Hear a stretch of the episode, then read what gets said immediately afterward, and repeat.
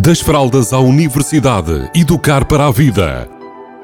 Uma rúbrica sobre parentalidade que lhe proporcionará caminhos para melhor entender a criança ou jovem. Das fraldas à universidade, educar para a vida. Uma rúbrica de Filomena Serrado. Bem-vindas. Hoje vamos falar de entraves à comunicação. Eu arrisco dizer que alguns deles são inconscientes. Nós nem sequer temos noção que estamos a ter esse tipo de comunicação ou de comportamento que faz com que a comunicação fique mais difícil, menos fluida. Vamos entender. Primeira regra básica, se nós quisermos mesmo comunicar com alguém, saber coisas sobre as outras pessoas, nomeadamente as nossas crianças, entendê-las, é nós sermos capazes de ouvir e isto já, já muita gente fala que nós temos uma boca e duas orelhas, então que devemos usar na proporção. Então temos a capacidade de ouvir. Quando é que esta situação se torna mais complexa? Quando nós começamos a ouvir discursos, eh, situações eh, sobre algo que nós não concordamos, ou seja, que nós tem, temos uma opinião diferente, que começamos logo a julgar que aquilo está errado, que certo era outra coisa qualquer. Vamos aqui a um exemplo. Imagina que uh, a criança chega e diz assim: Olha, a professora hoje ralhou comigo uh, e disse que até me poderia pôr um, que até me poderia pôr de castigo. Ok. Quando a, quando a criança fala assim connosco, nós provavelmente assumimos logo a ideia de que, epá, fizeste alguma coisa errada. Então a ideia é conseguirmos travar isto em nós. Qual é a pergunta comum que acontece a seguir? É, então porquê que a professora fez isso? Dando a ideia de que a criança já fez algo de errado, porque esta pergunta é um bocadinho julgativa e acutilante. Então, o que é que nós podemos substituir? Nós podemos substituir, então conta-me lá o que é que aconteceu para a professora ter tido essa atitude. Então eu não estou a dizer nem que eu concordo, nem que eu discordo da professora, eu simplesmente quero saber mais. E, e, a, e, a, nossa criança ou o nosso adolescente, a outra pessoa, vai continuar a falar sobre aquela situação e vai dizer que estava à conversa com, a, com o colega do lado e que a professora mandou calar uh, e que se calhar. Uh, e nós aí continuamos a julgar, certo? Continuamos a dizer: epá, não devia estar à conversa com o colega do lado, aqui dentro de nós, mesmo que a gente não diga nada. Se dissermos, então aí já estamos mesmo a julgar uh, frontalmente, né? Então, imagina que esta conversa continua e a nossa criança diz: Ah, porque nós estávamos a, a tirar dúvidas um ao outro, uh, só que a professora não percebeu, papapé. Se eu for com esta conversa até ao fim, eu posso conseguir entender as razões que levaram a que a professora tivesse aquele comportamento e que a criança também o que é que ela fez verdadeiramente. Se eu começar a julgar logo no início, é provável que esta pessoa ou esta criança comece a defender-se. Ah, mas eu estava só até a tirar dúvidas e não sei o quê, e comece a defender-se cada vez mais. E nós comecemos cada vez mais a achar que se calhar ela está a pôr paninhos quentes ou a minimizar o comportamento.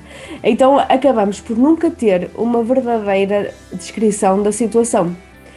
Então aqui a ideia é: se nós conseguirmos ouvir mais, neutralizar mais e dar menos opinião, menos conselhos, menos julgamento, é muito provável que nós consigamos ter uma verdade mais verdadeira daquilo que efetivamente aconteceu. Então, se esta for a vossa intenção, conseguirem perceber até ao fim tudo o que aconteceu, porque nem sempre nós ouvimos uma parte da história e essa parte da história, embora nos induza a algo errado, pode até ter um quê de algo que até faz sentido a seguir. E se nós não deixarmos isso acontecer, nós poderemos saber tarde ou nunca saber o que é que aconteceu verdadeiramente.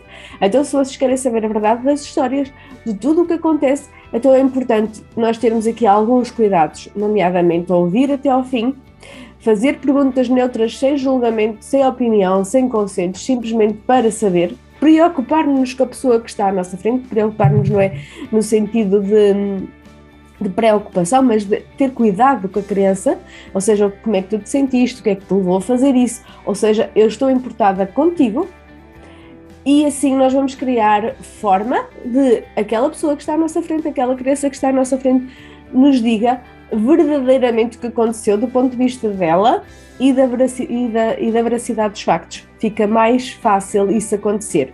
E aí nós provavelmente com esta informação toda do nosso lado, nós vamos ter um comportamento mais assertivo em relação à situação, se assim ela o, o merecer, ou seja, se entendermos que temos que fazer algo em relação ao que nos está a ser dito ou que nos está a ser relatado.